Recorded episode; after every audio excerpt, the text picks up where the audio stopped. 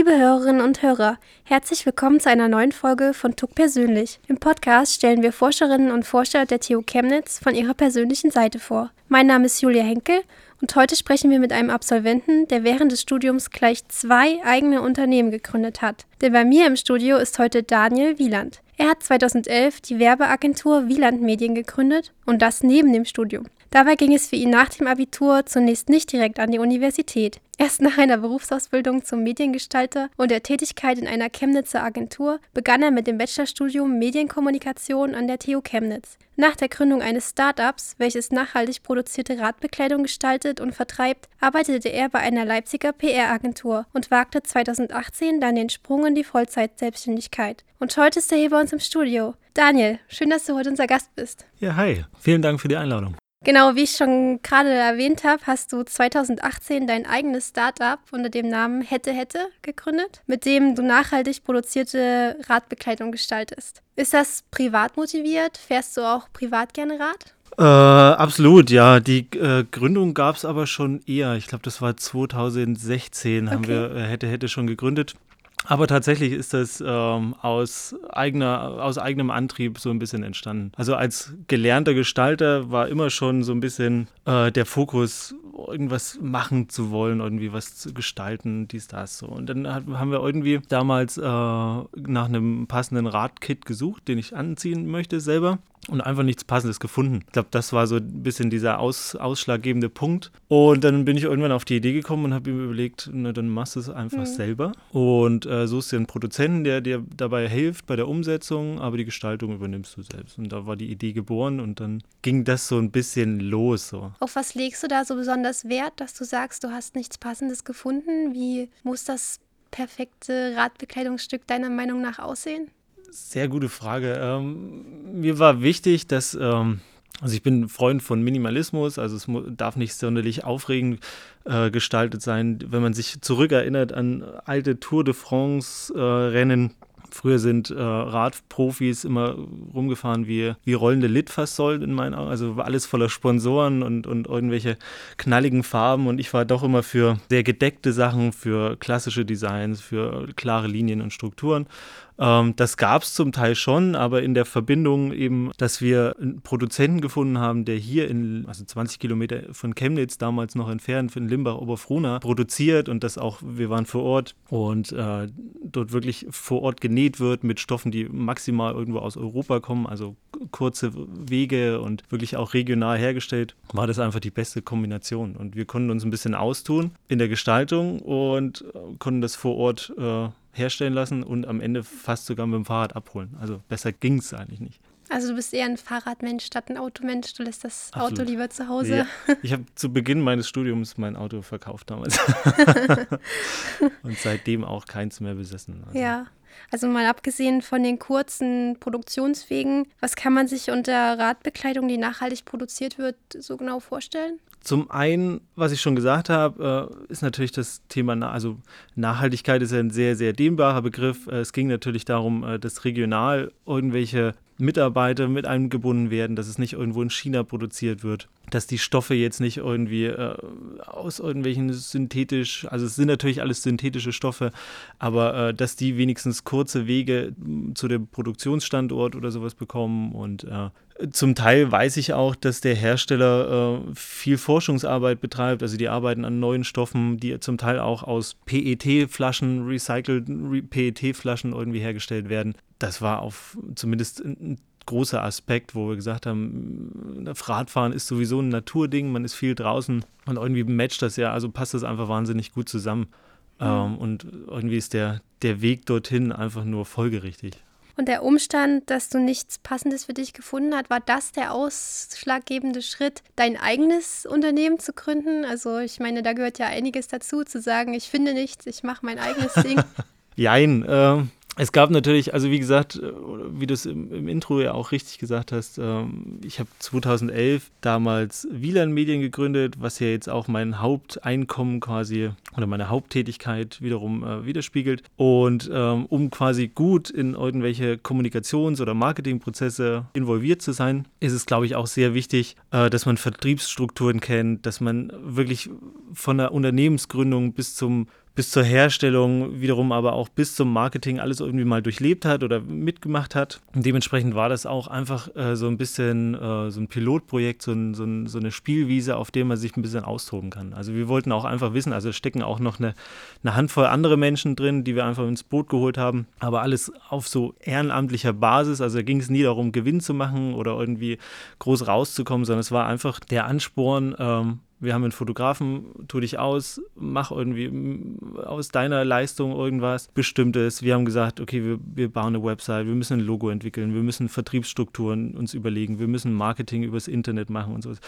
Und alleine das mal zu durchleben, äh, war Gold wert. Also ich kann, ich kann immer ganz schlecht über irgendwelche Kommunikationsstrategien vor Kunden sprechen, wenn ich nicht irgendwie mhm. einen Zugang dazu hätte oder auch weiß, das muss jetzt nach dem Schritt passieren. Und da war es einfach wahnsinnig hilfreich, dass einfach da, oder beziehungsweise war das auch so ein Faktor, wo wir gesagt haben, wir machen das jetzt und gucken, wie es wirklich funktioniert und sehen auch, wo Probleme sind oder mhm. wo Geld benötigt wird oder wo man mit kreativen Ansätzen wirklich viel lösen kann und so. Und deswegen war das das äh, eine ziemlich spannende, spannende Phase, also gerade mhm. die Gründung, was natürlich auch viel Zeit gefressen hat, aber bis jetzt äh, ich nie oder niemand irgendwie bereut hat. Funktioniert es denn? Also ist es erfolgreich? Erfolgreich ist es wahrscheinlich nicht. Dafür fehlt aktuell die Zeit. Äh, es stirbt so ein bisschen ab, muss ich einfach auch ehrlich gestehen. Man müsste auch Folgekollektionen rausbringen, man müsste neue Designs entwickeln und sowas. Dafür fehlt die Zeit. Der Anfang oder der Start war wahnsinnig gut und spannend und vielleicht auch in einer anderen, in, in, irgendeinem, in irgendeiner Ebene auch erfolgreich, weil wir festgestellt haben, wie man sich einen Namen machen kann. Also mit einem langen, also ja. man braucht definitiv einen langen Atem. Brauchen wir für jedes Startup, ob es durch die Decke geht oder erst nach drei, vier Jahren irgendwie so ein bisschen ins Rollen kommt.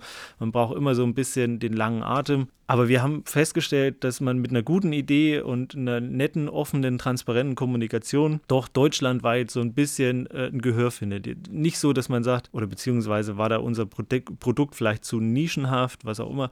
Grundsätzlich hatten wir Bestellungen aus Stuttgart, wir hatten Bestellungen und wir waren nie in Hamburg oder in Stuttgart, sondern wir haben einfach das über das Online, über den Online-Kanal äh, betrieben, haben es dort auch beworben und trotzdem kamen Leute auf uns zu, die es irgendwie gut fanden, die uns Feedback dazu gegeben haben haben. Und man muss einfach sagen, wir waren nie auf einer Messe. Also, weil, ne, es ist auch immer so ja. eine Budgetfrage. Und trotzdem hat es funktioniert. Und ich glaube, wenn man das ein bisschen Jetzt im Nachhinein kann man ja immer sagen, es gibt so einige Sachen, die man verändern würde, aber das ist eben das Gute daran. Ich glaube, wir würden einiges anders machen, aber grundsätzlich in, in der Basis hat es ganz gut funktioniert, ja. Ja, bevor wir über dein Unternehmen Wieland Medien reden, schauen wir mal sozusagen auf deine Basics.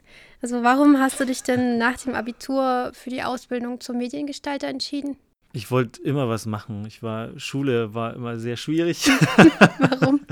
ja, ich hatte immer Probleme damit, äh, Sachen zu machen, wo ich nicht, also es ist auch heute noch so, wo ich nicht wusste, warum ich sie mache. Also Zum ich, Beispiel Bio und Chemie. Biologie, Chemie, Chemie habe ich sehr früh abgewählt. ähm, Physik äh, verstehe ich einigermaßen, aber so Mathematik wusste ich, ich wusste immer schon, ich wollte irgendwas, vielleicht künstlerisches ein bisschen zu hoch gegriffen, aber irgendwas Kreatives machen, mhm. das war mir schon immer bewusst. Ähm, ich habe auch viel schon äh, in meinem Jugendalter für Theaterstücke, die an der Schule gemacht wurden, Plakate gestaltet oder was auch immer. Also wir hatten auch so ein musisches Profil ähm, an unserer Schule. Da ist einfach schon wahnsinnig viel passiert an, an kreativem Output. Und es war mir schon immer bewusst, dass ich das auch machen wollte. Und ich dachte mir dann, okay, ich mache dieses Abitur jetzt nur, damit damit ich es habe. Aber schlussendlich will ich danach irgendwas Gestalterisches machen. Ich will tätig werden, ich will irgendwas mit den Händen machen. Ich möchte nicht weiter die Schulbank drücken. Da ist schon die, die Zeit in der Berufsschule, glaube ich, einfach zu viel. Mhm. Und daher kam das dann eigentlich. Ich habe mich dann beworben ähm, und bin dann irgendwann tatsächlich in Chemnitz gelandet. Mhm.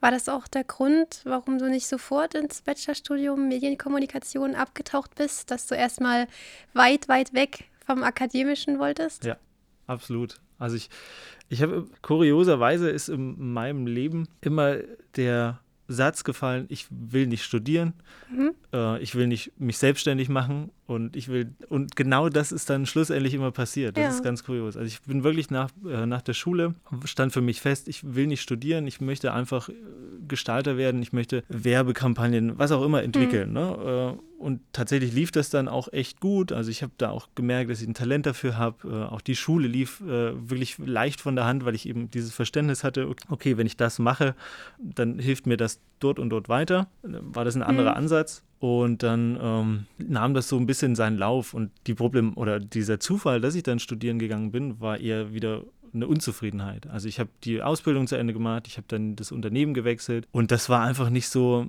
erfüllend. Es war einfach nicht so zufriedenstellend mhm. und ich dachte mir, okay, jetzt ist es vielleicht doch eine Option, irgendwas nochmal zu ändern, weil an sich ist man von einer 40-Stunden-Woche mit Berufsschule und nebenbei noch ein bisschen hier und da irgendwo tätig sein, war auf einmal diese, dieser Gedanke, okay, man hat wieder Stunden, man kann sich sein, seine Woche so relativ frei einplanen und hat wieder ein bisschen mehr Freizeit und Semesterferien, war dann auch wieder ein Reiz, aber eben so ein bisschen eben mit dieser Voraussetzung, okay, vielleicht mache ich mich dann einfach in dem Zuge selbstständig, um mir auch das Studium ein bisschen zu finanzieren, aber es war auch nie der Ansatz zu sagen, hey, ich mache mich jetzt selbstständig, weil ich das dann hm. ganz groß machen. Also ich glaube, dafür hätte ich vielleicht auch nicht unbedingt studieren gehen müssen. Und warum dann ausgerechnet das Bachelorstudium der Medienkommunikation? Äh, ich, ich, war einmal in Chemnitz äh, und es lag irgendwie so ein bisschen auf der Hand, dass ich auch bleiben möchte. Und irgendwie wollte ich ja eine Weiterbildung zu dem, was ich gemacht mhm. habe. Und dementsprechend äh, ist das Bachelorstudium von, von der Grundsache her, was Medien angeht, ja wahnsinnig breit aufgestellt. Also du hast ähm, Mediengeschichte, Medienpsychologie, was wahnsinnig interessant ist. Aber du guckst genauso in technische Aspekte. Also wir haben ja auch gelernt, wie Druckmaschinen funktionieren und so. Also es ist mhm. wirklich wahnsinnig wahnsinnig breit und einige Sachen ko konnte oder kannte ich schon viel mehr. Und es war einfach, es lag auf der Hand, sich irgendwie dahingehend, wenn man hier bleiben mhm. möchte oder in der Region bleiben möchte, äh, das anzu anzugehen.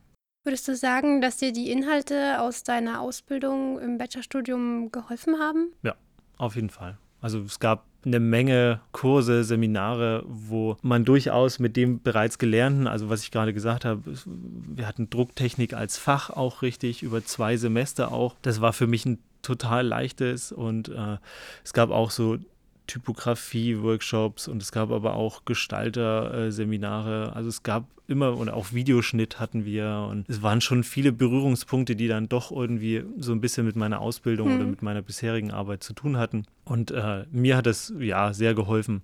Umso spannender waren aber auch die Fächer, die einfach äh, super neu waren. Also hm. gerade so, was dieser psychologische Aspekt geht, äh, angeht bei der beim Medienkonsum oder ist auch jetzt nach wie vor immer noch ein wahnsinnig äh, interessanter Aspekt. Also ja. gerade wenn man versucht, äh, Kaufprozesse eines Menschen irgendwie aus psychologischer Sicht äh, irgendwie zu, zu rekapitulieren, wenn man überlegt, dass irgendwie ein Mensch zwei bis sieben Reize braucht, um sich für oder gegen ein Produkt zu entscheiden, weiß man schon, dass man mit einem Reiz quasi nicht unbedingt gewonnen hat, wenn es nicht der größte, beste oder was auch immer ist.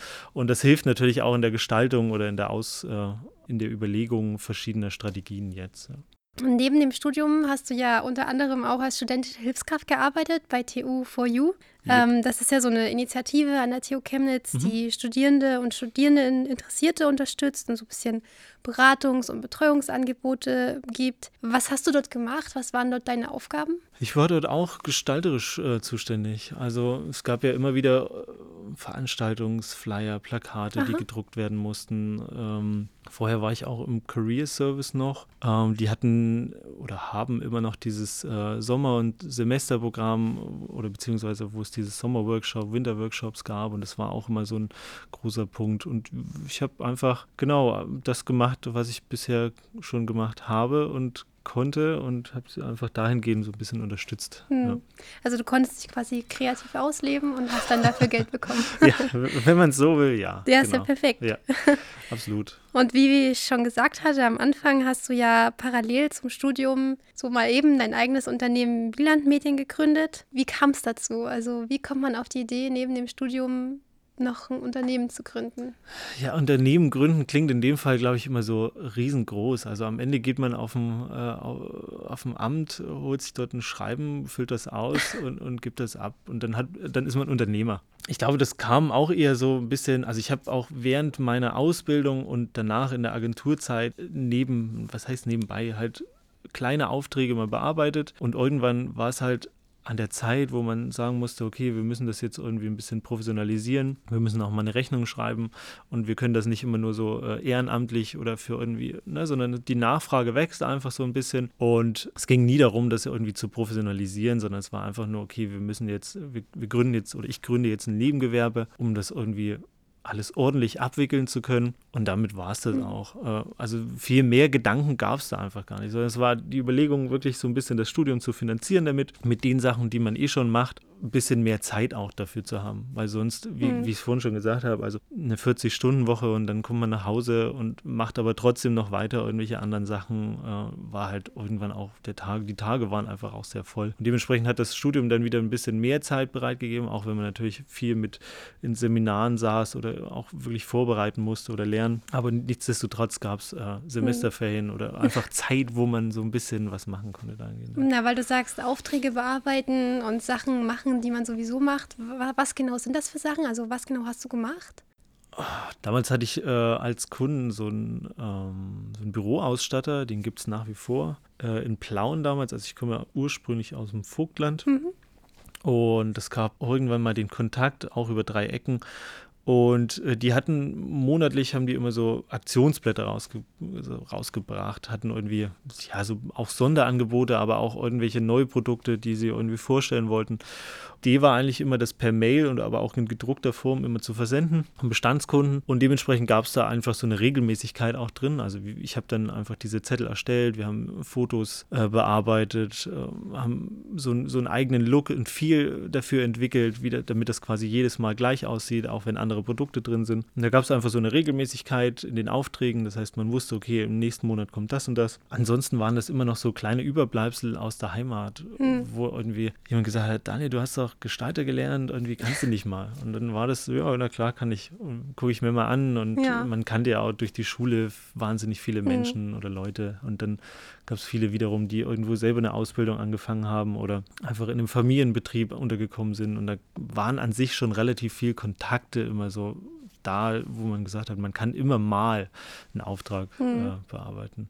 Aber ich habe nie mich äh, selber darum irgendwie bemüht, irgend, irgendwo zu landen oder irgendwas äh, Ja. zu bringen. Ja. Na, weil du sagtest, du hattest ein bisschen frei, hast sozusagen deine freien Spitzen im Studium genutzt. Also haben sich äh, Unternehmensführung und Studium gut vereinen lassen oder wie hast du das bewerkstelligt? Ja, absolut. Das war, also gerade so, ist, ist natürlich immer schwierig äh, zu generalisieren. Für mich, beziehungsweise kann ich nur für mich sprechen, das Studium Medienkommunikation mit meinem Vorwissen hat es mir vielleicht auch ein bisschen erleichtert, wo ich zeitlich ein bisschen mehr mir rausnehmen konnte. Aber grundsätzlich gibt es ja gute Strukturen. Also es gibt ja auch genug Gründerinitiativen oder, oder Startinitiativen von der Uni selbst, die angeboten werden, die vielleicht sich dann erst daran orientieren, nach der Uni zu gründen oder sowas. Aber grundsätzlich gibt es eine Menge auch offene Ohren, die man ansprechen kann, um Erfahrungen oder Tipps und Tricks so ein bisschen äh, sich auszutauschen für den Start. Aber wie gesagt, äh, das war für hätte hätte war das damals definitiv interessant. Äh, wir hatten da auch ähm, den ein oder anderen Kontakt, äh, der irgendwie auch über die Uni entstanden ist und es war schon alles sehr hilfreich. Also es war auch eine schöne Zeit einfach, weil man ein bisschen Zeit hatte, weil man aber auch sehr viele Leute um sich herum hatte ganzen Kommilitonen und äh, so ein bisschen, man, man trägt das ja auch äh, in die Welt hinaus, man redet darüber und das äh, war schon interessant. Ja. Inwiefern würdest du sagen, helfen dir das, was du in der Ausbildung gelernt hast und die Inhalte deines Studiums jetzt bei der Unternehmensgründung oder Unternehmensführung? Inhaltlich ist wahnsinnig viel hängen geblieben. Mhm. Also das, was ich vorhin gesagt habe, gerade so in Bezug auf Psychologie, aber auch auf, also manche Seminare wurden ja auch sehr offen gestaltet, wo man wirklich so Übungen machte. Also es gab natürlich die eine Seite, wo es darum ging, äh, wir machen, wir planen jetzt für das kommende Semester alle Vorträge durch und du bist in der Kalenderwoche dran und dann. Aber es gab eben auch äh, Seminare, die relativ offen gestaltet waren, viel in Gruppenarbeit gearbeitet hat und da war, war man ja auch so ein bisschen blauäugig noch. Da hat man einfach drauf losgemacht, ohne so ein bisschen über die Konsequenzen nachzudenken. Das war schon dahingehend auch einfach äh, gut. Also der Austausch war wahnsinnig wichtig. Auf der anderen Seite aber auch einfach zu sagen, man muss manchmal auch nicht immer alles bedenken. Also Hm. natürlich braucht man so ein bisschen Handwerkszeug und, und muss wissen, welche Stellschrauben man drehen kann. Aber man kann eben auch äh, gerade im kreativen Bereich einfach auch mal frei los, von der Leber weg, einfach Hm. machen und gucken, wo es hinführt. Und dann immer noch mal kürzen oder zurückrudern, wenn man schon ein bisschen übers Ziel Ja. hinausgeschossen ist. Und das hat mir, glaube ich, auch das Studium so ein bisschen beigebracht. Am Anfang war ich immer sehr perfektionistisch, wollte immer alles wirklich auch äh, bis ins Detail durchdacht haben. Und im Studium habe ich einfach gelernt, okay, du musst auch mal loslassen, du musst Ja. auch mal andere machen lassen und äh, so ein bisschen diesen kreativen Freigeist mal wieder ein bisschen mehr stärken. Ja. also wolltest du schon immer selbstständig werden, dein eigener Herr sein oder gab es für dich auch mal andere Berufsoptionen? Nie. Eigentlich wollte ich es wirklich nie. Ich mochte immer vorgegebene Strukturen gerne. Ich wusste oder ich brauchte auch immer so ein bisschen diesen Rahmen, ähm, eine Arbeitszeit oder eine Wochenzeit, in der man sich bewegen kann und man nicht darüber hinausschießt. Deswegen war es eigentlich nie so der, der Anspruch, irgendwann selbstständig zu werden. Ähm, das kam tatsächlich einfach mehr oder weniger alles so durch Zufall aus Unzufriedenheiten und hat sich das mehr oder weniger so ein bisschen entwickelt. Und auch jetzt, also irgendwie war der Punkt nie. Du machst immer das, was du eigentlich nicht machen wolltest. Wahrscheinlich. Äh, was würdest du sagen, sind die größten Herausforderungen so als Unternehmensgründer und als Unternehmensführer? Die größte Herausforderung ist tatsächlich, ähm, also man, aktuell bin ich ja noch Einzelselbstständiger. Ähm, die größte Herausforderung ist einfach für alles äh, quasi da zu sein. Also man stellt Angebote, man macht Akquisegespräche, man macht Präsentationen selbst, man macht die Gestaltung selbst und die Abrechnung. Äh, das ist natürlich äh, irgendwie ein ganzes Unternehmen in einer Person. Das ist eine riesengroße Herausforderung. Das ist auch nicht auf lange Zeit tragbar. Also ich habe mir dahingehend jetzt auch Unterstützung geholt, arbeite grundsätzlich aber auch immer schon mit, äh, mit Freelancern zusammen. Also was ja in meiner Branche auch relativ gang und gäbe ist, ähm, dass man sich einfach Unterstützung dazu holt. Ich habe das große Glück, mir quasi ein Büro mit zwei anderen Gestaltern teilen zu dürfen. Und dann sitzt da auch noch ein Online-Marketing-Spezialist mhm. und das ist einfach eine wahnsinnig gute und fruchtbare Kombination, in der man sich austauschen kann, in der man über Probleme reden kann. Und nur das hilft, um tatsächlich auch ein bisschen weiterzukommen. Und mhm. dann sucht man sich eben noch außerhalb dieser ganzen Geschichte wieder so ehrenamtliche Tätigkeiten. Ich bin im Branchennetzwerk Design Leipzig, was ur ursprünglich mal vom kreativen Leipzig gegründet wurde. Wir das jetzt so ein bisschen übernommen haben. Das ist so ein kleiner Kreis und wir machen so regelmäßige Austauschtreffen und versuchen uns halt einfach so ein bisschen fit zu halten, äh, versuchen verschiedene Themen zu, äh, anzusprechen, machen offene Diskussionen oder so kurze Impulsvorträge, einfach um, um auch nicht den Anschluss nicht zu mhm. verpassen. Und der andere Punkt ist auch, ich bin auch in, im IHK-Prüfungsausschuss. Also das heißt, ich war ja ursprünglich auch mal Berufsschüler und habe meine Lehre gemacht und fand das immer ganz spannend und wollte dahingehend irgendwie auch wieder was zurückgeben und habe mich jetzt quasi als Prüfer mit aufstellen lassen und korrigiere jetzt auch alte oder beziehungsweise neue Prüflinge, ähm, die ihre Ausbildung als Mediengestalter machen, was auch wiederum sehr, sehr spannend ist. Und da bleibt man eben auch so ein bisschen up-to-date, was gerade äh, gelehrt wird, was gerade so ein bisschen die neuen Druckprofile sind, was auch immer. Also es gibt so ganz viele kleine Detailthemen, die man dann einfach so ein bisschen ja. bequatscht und äh, die ein bisschen auf, ja, ja. Äh, so ein bisschen im, im, im Modus halten, sag ich mal. Ja, mit deinen Tätigkeiten jetzt bei der IHK und mit Hätte Hätte und bei Wieland Medien klingt das so, als hättest du viel zu tun. Hast du überhaupt noch Zeit für Freizeit? Was, was machst du so, wenn du mal freie Spitzen hast? Wenn ich freie Spitzen habe, dann verbringe ich gerne meine Zeit auf dem Rad oder einfach auch mal zu Hause mit einem Buch oder was auch immer.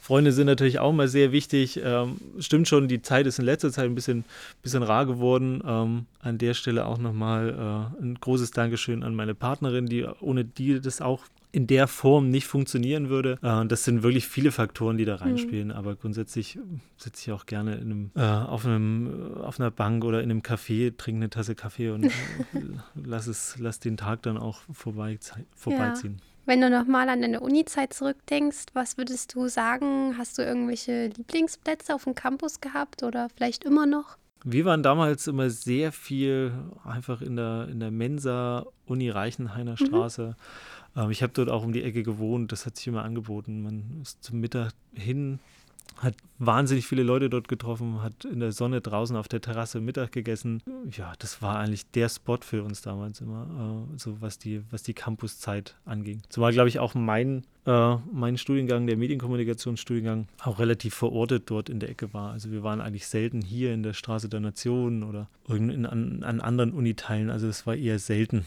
Viel vorn auf der Terrasse Zeit verbracht. Ja. ja, Daniel, wir sind jetzt schon am Schluss angekommen vom Interview. Aber zuvor habe ich noch drei kurze Fragen, die du mit drei kurzen Antworten beantworten okay. sollst. Mountainbike oder Rennrad? Rennrad. das kam schnell. Ja, definitiv. Dein nächstes Reiseziel? Äh, wahrscheinlich Frankreich. Mhm. Und Kaffee oder Tee? Oh, schwierig. Kaffee. Kaffee. Bei Kaffee, ja. Ja, gut. Dann vielen Dank, dass du heute da warst. Vielen, vielen Dank für die Einladung nochmal. War sehr schön. Hat viel Spaß gemacht.